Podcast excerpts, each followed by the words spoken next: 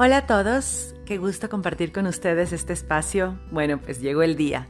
Hoy lanzo mi podcast.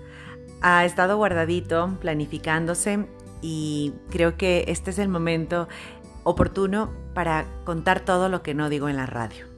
Un espacio que amo, mi vida, mi, mi yo, mi, mi trabajo, mi voz.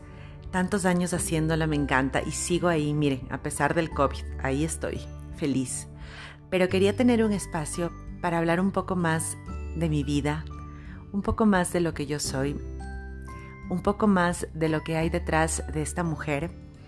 Eh, tal vez eh, la radio como plataforma en mis programas, por los formatos, no he utilizado para abrirme un poco hacia la gente y que la gente me conozca un poco más, así como me conocen.